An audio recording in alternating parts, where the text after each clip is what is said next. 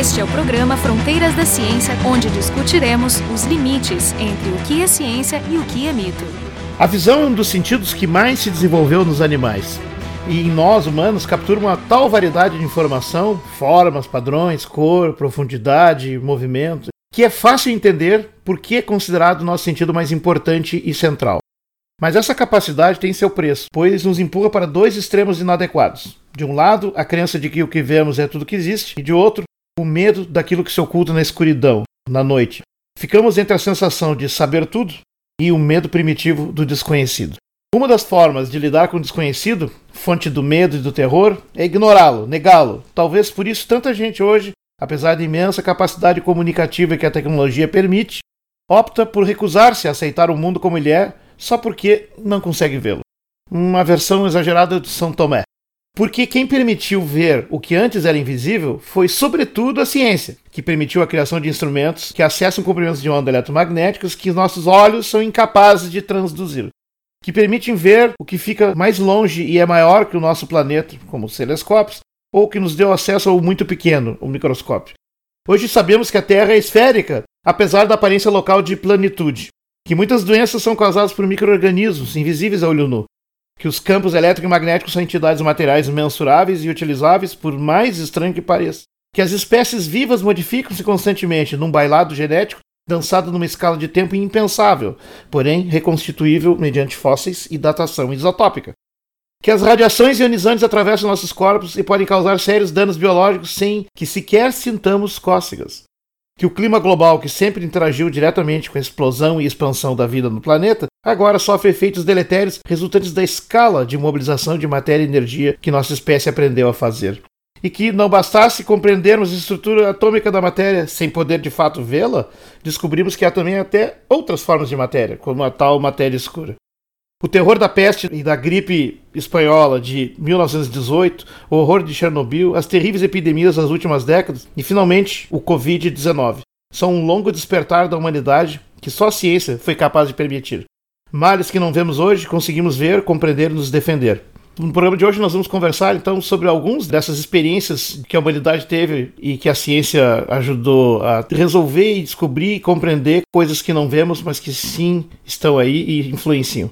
Nesse programa estamos a equipe completa: Carolina Brito, Marco de Arte e Jefferson Arenzon, do Instituto de Física da URGS, e eu, Jorge Kilfo, da Biofísica da URGS. Talvez a gente devesse começar definindo o que, que a gente consegue ver e por que a gente consegue ver. Então, eu, por exemplo, acho que das coisas mais fascinantes que tem no mundo da física é essa amplitude, né, esse tamanho do, do nosso espectro eletromagnético, que varia por diversas ordens de magnitude. Então, só para a gente ter uma ideia lá, a gente tem ondas de rádio que tem da ordem de alguns metros até um quilômetro de comprimento, até ondas que têm da ordem de 10 na menos 12 metros de comprimento, que são as ondas de raios gama. Então, nesse espectro que varia, sei lá, estou dizendo aí uma ordem de 10 na 17 ordem de magnitude, nós temos ondas que têm a fantástica propriedade de serem universais em vários aspectos, como por exemplo o fato de que a energia do fóton dessas ondas eletromagnéticas tem, são proporcionais à frequência dessas ondas. E dentro desse espectro gigante, a gente tem um pequeniníssimo espectro que são as ondas que a gente chama do intervalo da luz visível, da ordem de 400 nanômetros até 700 nanômetros somente aquele pequeno espectro é aquilo que a gente chama de luz visível.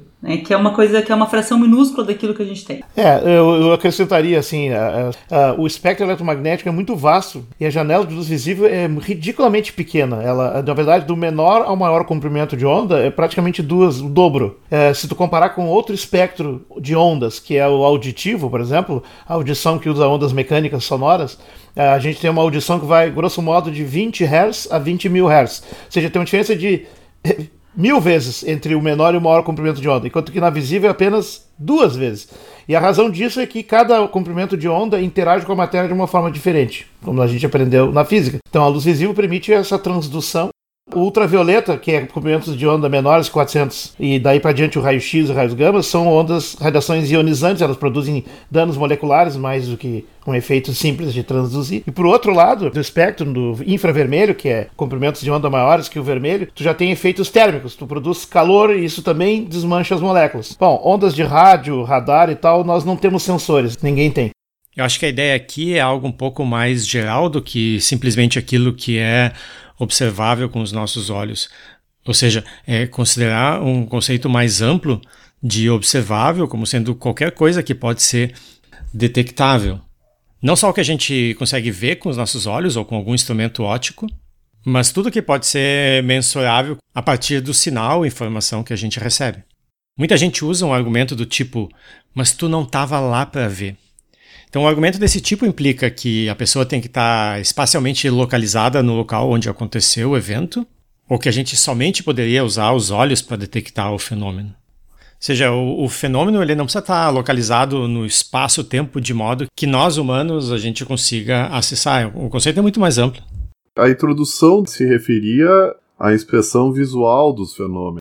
Tem gente que realmente acredita que tu tem que estar localizado no espaço onde ocorreu o evento e tem que usar o teu órgão visual para acessar esse evento e aí tu tem que concluir que ele é verdadeiro ou não. Das inúmeras uh, provas que a Terra é plana, a grande maioria delas se refere à percepção visual da pessoa que está olhando no horizonte, ou está olhando uma régua no horizonte, é uma régua, vamos dizer, projetada no horizonte, né? E está dizendo, ó, oh, o que eu estou vendo é plano. Logo, plano é verdade. Na verdade, o Marco deu uma versão um pouco mais rígida do negócio, porque assim, é óbvio, é, não é que a gente é, vai usar a visão para confirmar, mas de alguma forma ver te causa uma sensação de a, a compreensão ou de entendimento, ou enfim, tu te sente mais seguro, né, diante de, digamos, de um, de um fato transparente, certo?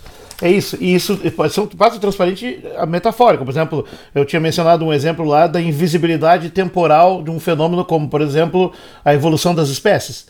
Né? Nenhum de nós vive tempo suficiente para enxergar, sei lá, a evolução de uma espécie, a não ser quem trabalha no laboratório com, com micro-organismos, né? Uh, mas assim, é, é, é uma coisa fora do alcance da, da, da, percepção das pessoas.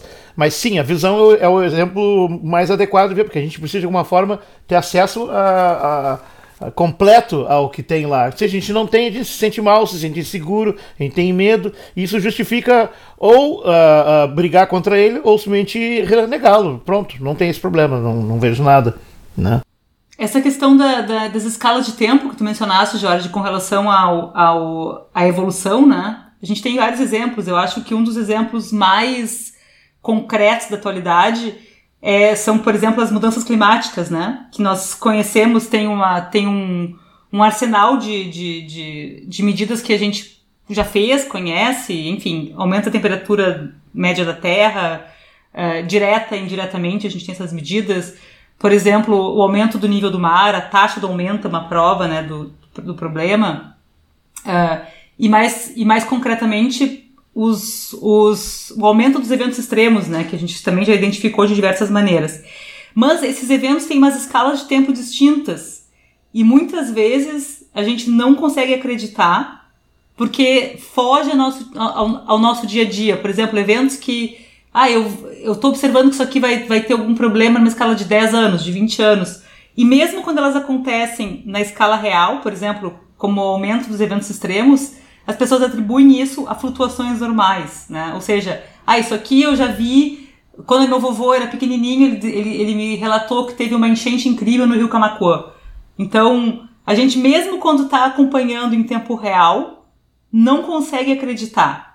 Né? Então, as questões dessa escala de tempo, como isso também é complicado da gente gerenciar. É que a escala de tempo das flutuações ela é mais próxima da escala de tempo da nossa experiência cotidiana. Então, elas parecem mais acessíveis para nós.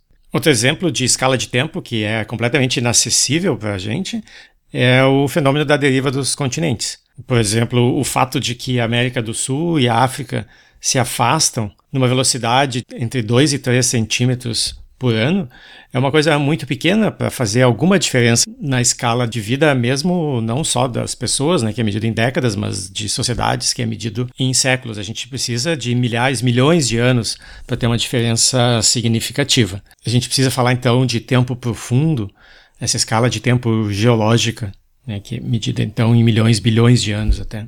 Inclusive a teoria da deriva dos continentes que foi proposta pelo Wegener, ela levou décadas até que fosse aceita, porque, embora existissem uma série de evidências que foram com o tempo se acumulando, faltava um mecanismo. E o mecanismo é fundamental.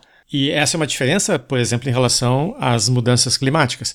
No caso da deriva dos continentes, as evidências existiam, mas faltava um mecanismo. No caso das mudanças climáticas, o mecanismo é claro, mas as, as evidências elas nos confundem exatamente porque as flutuações ocorrem numa escala de tempo que a gente percebe, mas a, a tendência geral necessita de uma escala maior. Tem outra vantagem desse teu exemplo, Jefferson, em que a deriva dos continentes é baseado no modelo de uma camada pastosa ou semilíquida do manto, né, que teria por baixo da crosta, que quando sendo fluida permite o deslocamento disso na sua superfície. O detalhe é que a gente nunca foi lá e olhou isso. Não tem como ver isso. Não tem como enviar um instrumento para essa região. Isso tudo é baseado um modelo. Assim como a gente não sabe o que tem dentro do Sol, por ter ido lá olhar, a gente só supõe, e pode estar certo ou não, mas de uma forma geral, tudo bate o modelo, digamos, é, é, é a única explicação compreensível, compartilhável que tem e que permite deduzir muito mais coisas. Ou seja, não foi necessário ir. Isso é a grande maravilha da astronomia. É essa. Tu não precisa ir até os lugares para examinar elas internamente e ver o que, que tem. Tu pode inferir isso a partir da informação que está contida na luz, por exemplo, ou em outros comprimentos de onda do espectro eletromagnético. E aí tu infere o que tem lá. Agora, tu não foi lá e olhou. E, de certo modo, é que eu tinha mencionado São Tomé antes, né? Que o São Tomé, digamos, é o paradigma bíblico até do comportamento do cético. Ele é citado em João 20. Ele era o apóstolo que, que era cético, então ele se comportou como um cético. Mas isso é uma metáfora, né? Porque a ciência toda se comporta de forma cética e ela quer olhar, mas não necessariamente com contato visual. O contato, contato através de ferramentas e instrumentos que permitam obter os dados que te comprovem aquilo. Hoje a gente consegue ver outras partes do espectro eletromagnético com instrumentos apropriados. Raio-X de uma forma, raio-gama de outra, infravermelho de outra, onda de rádio de outra, radar outra.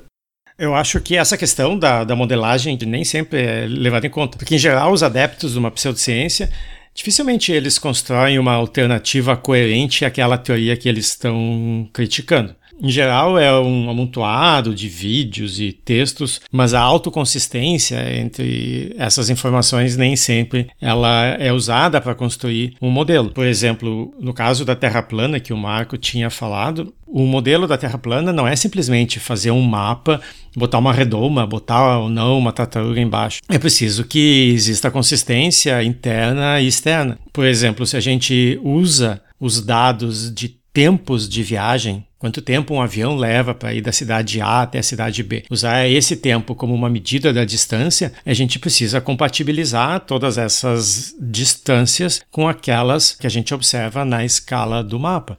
E isso não é feito porque é impossível compatibilizar esses tempos. Então, essa questão da modelagem, ela é, dificilmente é feita por essas mesmas pessoas, né, que só acreditam É, um vendo simplificado, tosco. E aliás, eu falando do, da deriva dos continentes, eu adorei o exemplo. A gente, como eu falei, a gente não tem como olhar dentro da Terra e ver como ela é.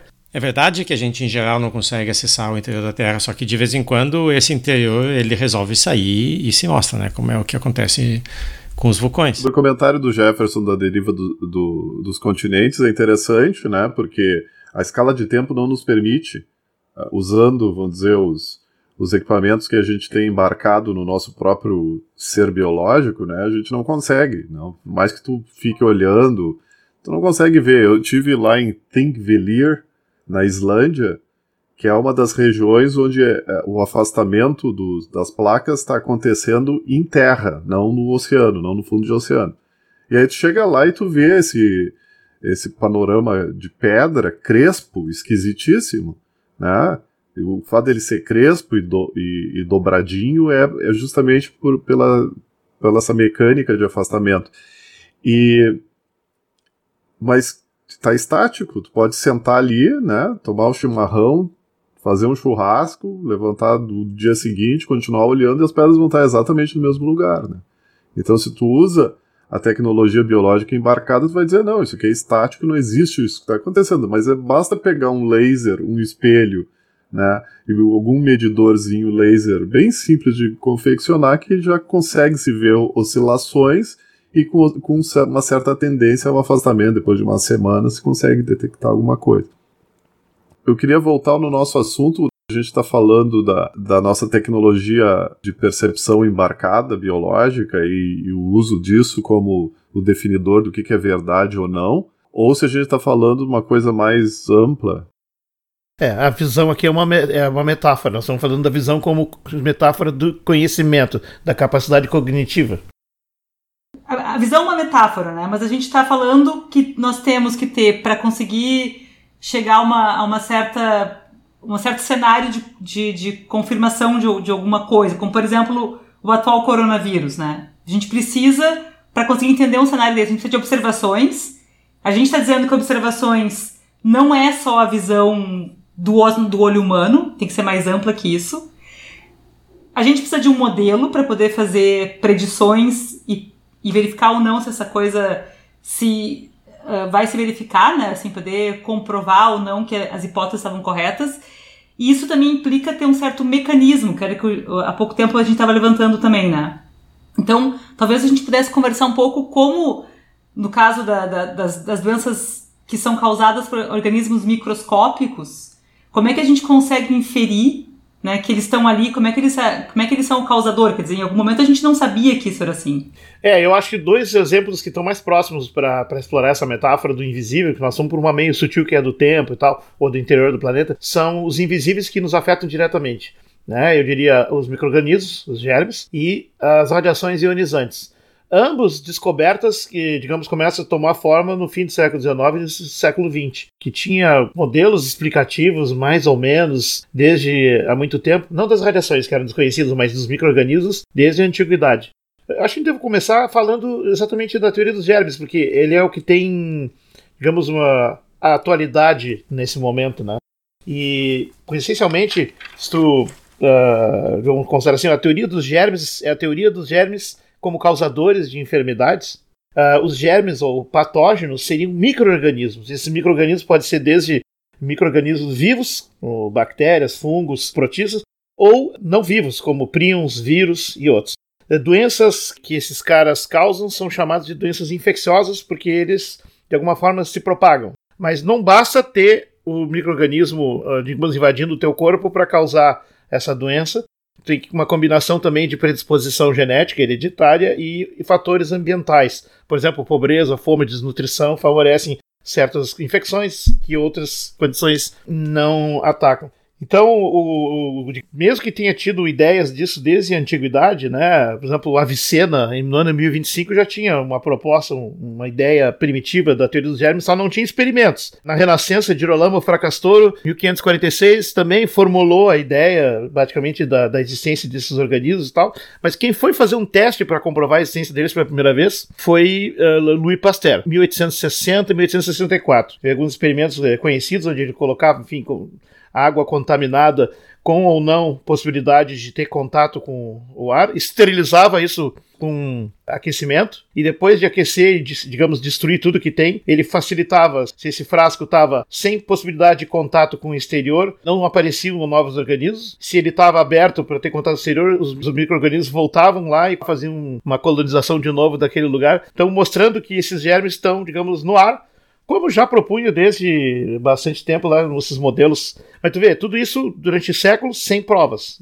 Pasteur demonstrou, depois Koch, logo na sequência, é, demonstrou com um pouco mais de completude é, como é que tu comprova que um microorganismo é, é o causador da doença, que tipo, com os quatro postulados dele lá, que não são, digamos, uh, mais usados de forma tão literal, mas de certo modo estão na base do estudo dessas doenças. Por exemplo, para tu comprovar que um microorganismo causou uma doença, ele tem que estar em grande quantidade na, na pessoa atingida, doente, deve-se isolar ele e crescê-lo numa cultura para verificar quem é com mais detalhe. Tu pode pegar uma amostra dessa cultura e contaminar um organismo saudável, comprovando que ele é o agente causador, e tu pode isolar novamente desse organismo que foi contaminado em segunda ordem, comprovar que ele é idêntico ou se não muito parecido, porque mutações acontecem, com o original que começou o processo.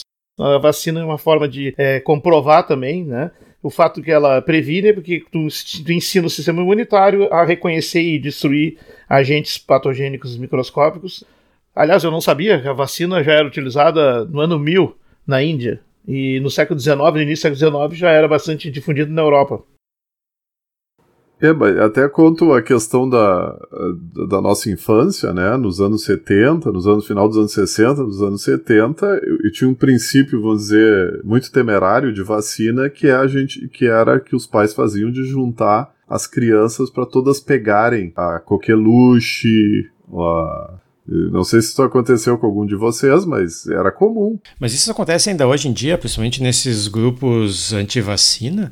É bem comum eles organizarem essas festas onde as crianças são expostas a doenças como varicela, sarampo, né, doenças para as quais tem vacina e que podem ter consequências gravíssimas. É, o problema é que tu, tu inocula alguns e mata alguns também. Isso não é necessário com a vacinação tu pode salvar todo mundo. Né, a gente está vendo isso agora, né? Essa foi a estratégia da, da, da Inglaterra a primeira estratégia inglesa agora para o combate do coronavírus foi essa, né? A ideia deles era fazer com que as pessoas pegassem essa, o coronavírus, criassem a imunidade de rebanho, para que mais adiante não houvesse uma reincidência da doença, né? Essa ideia é uma ideia que pode funcionar dependendo da, do contágio e do nível de letalidade da doença, né? Mas, por exemplo, na Inglaterra se mostrou ineficiente porque Logo, logo os hospitais ficaram super lotados e eles viram que, que não, daria, não, não teria como evitar a morte de muitas pessoas com essa estratégia. Então eles voltaram atrás nessa estratégia. Eu nem diria que é uma estratégia, é inevitável. Né? O bicho vai se espalhar e vai acontecer essa imunização a longo prazo. O problema, é, o problema é a velocidade de propagação dela, que é o que diferencia. Exato, é a taxa com a qual tu faz isso. E é isso que muda tudo. Tu, todo o problema hoje, é, digamos, o mais invisível, problema mais invisível na questão do coronavírus é que a gente não vê essa coisa se multiplicando, a gente não enxerga essa curva exponencial a gente não consegue tocar nela, então parece uma coisa irreal. Posso fazer de conta que não é verdade e sair na rua bem feliz e pronto, vou, vou sair com meu automóvel buzinando, sei lá, para de alguma forma mostrar que não tem perigo nenhum. E pode realmente acontecer de tu não ser contaminado nisso. Pode acontecer de tu ser contaminado. E pior, pode contaminar muita gente. Que isso que é o pior, as pessoas não entendem. Mas isso é uma característica né, do, do ser humano, a gente pode ver esses dados, mas são números. É algo que está é, muito distante. Mas no momento que morre alguém próximo, né, isso muda muito a perspectiva da pessoa. O ponto é como é que a gente faz essa mudança de percepção, como é que a gente convence as pessoas a olharem uma curva exponencial pelo que de fato ela representa. Né? Aquela curva crescendo, aquilo ali são pilhas de mortos. Como é que a gente faz essa transformação de opinião sem necessitar a tragédia. É, que envolve duas coisas, que é o conhecimento do da funcionamento matemático disso ali, e segundo, é, que tu reduque a empatia das pessoas, que são dois problemas separados. O que não é visto não é acreditado, né? As pessoas têm a tendência de achar que o que não é visto não existe, mas eu acho que hoje em dia ninguém duvida da existência dos germes, ninguém duvida, todo mundo sabe, pelo menos aprenderam o que, é um vírus, o que, é uma bactéria, todo mundo sabe que bactéria tem a ver com antibiótico, que vírus tem a ver com ficar em casa debaixo das cobertas com, to, tomando anti, antitérmico esperando passar, todo mundo sabe isso, e que para vírus tem as vacinas. Bom, isso não, uh, isso não é exatamente o problema que a gente está enfrentando agora, o problema talvez seja o que a Kaká falou. As pessoas elas estão acostumadas e na verdade não é, não, estou falando das pessoas, uh, ó, os pobres brasileiros que, não, que são desinformados. Estou pensando em geral, as pessoas que não têm informação científica, elas estão acostumadas a cole, colecionar fatos, mas não criar um modelo, não tentar fazer uma coerência desses fatos. E até não é, isso, isso na verdade nós fazemos como, de novo, pensando na nossa no nosso cérebro, no, no, tipo de inteligência embarcada que os nossos corpos biológicos têm, a gente, naturalmente, a gente faz isso por um grupo de, de fatos que são, os, que são os fatos que os nossos antepassados tinham que lidar durante a sua evolução, né? Então a gente tem, vamos dizer, uma capacidade limitada de associar fatos e criar narrativas para esses fatos. E no mundo moderno, esses fatos começaram a se multiplicar muito.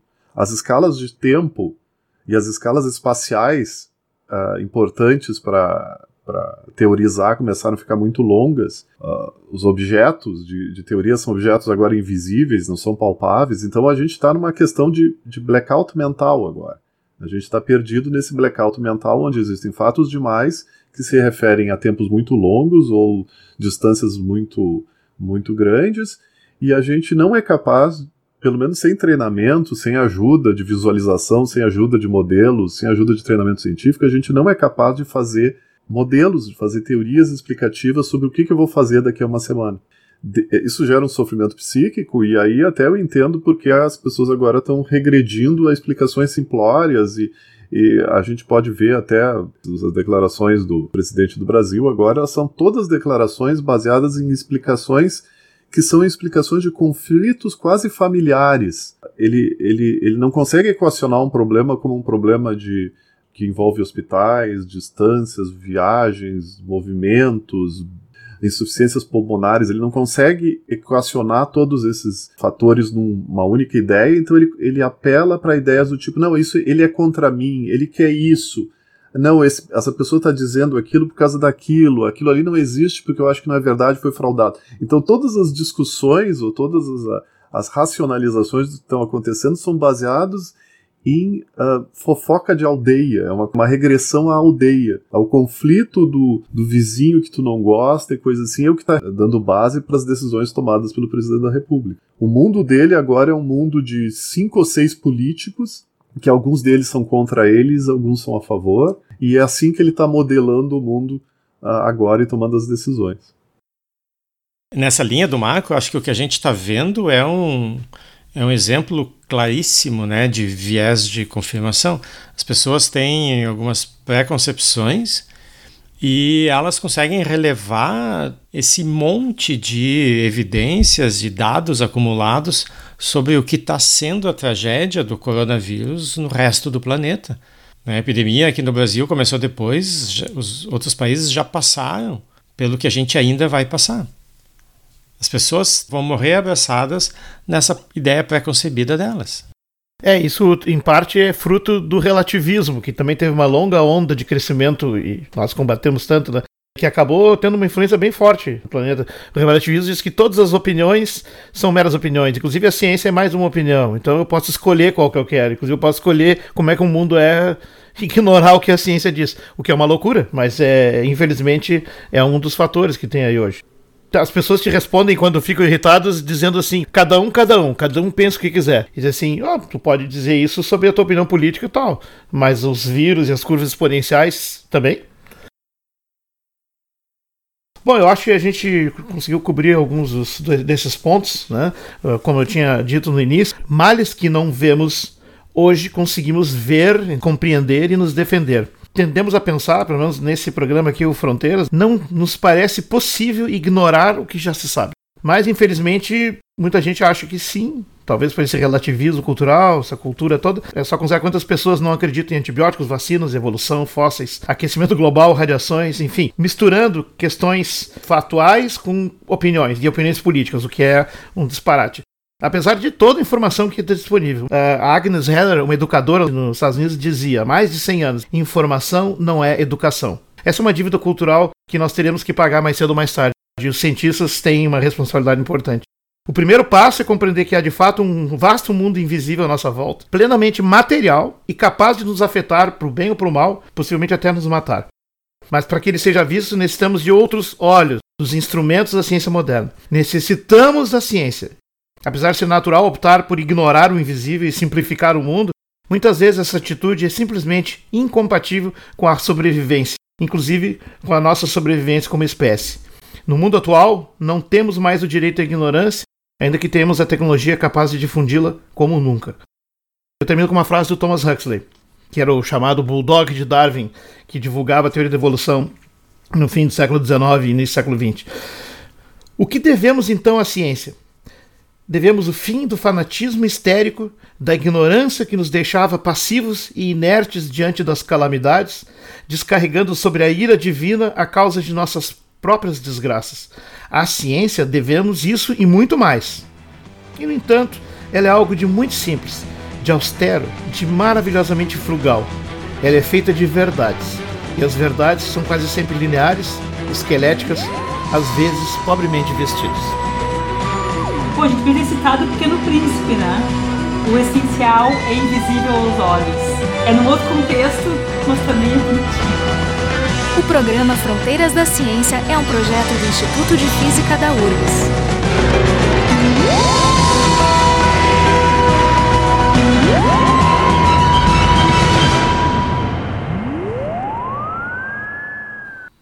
É muito bonitinho.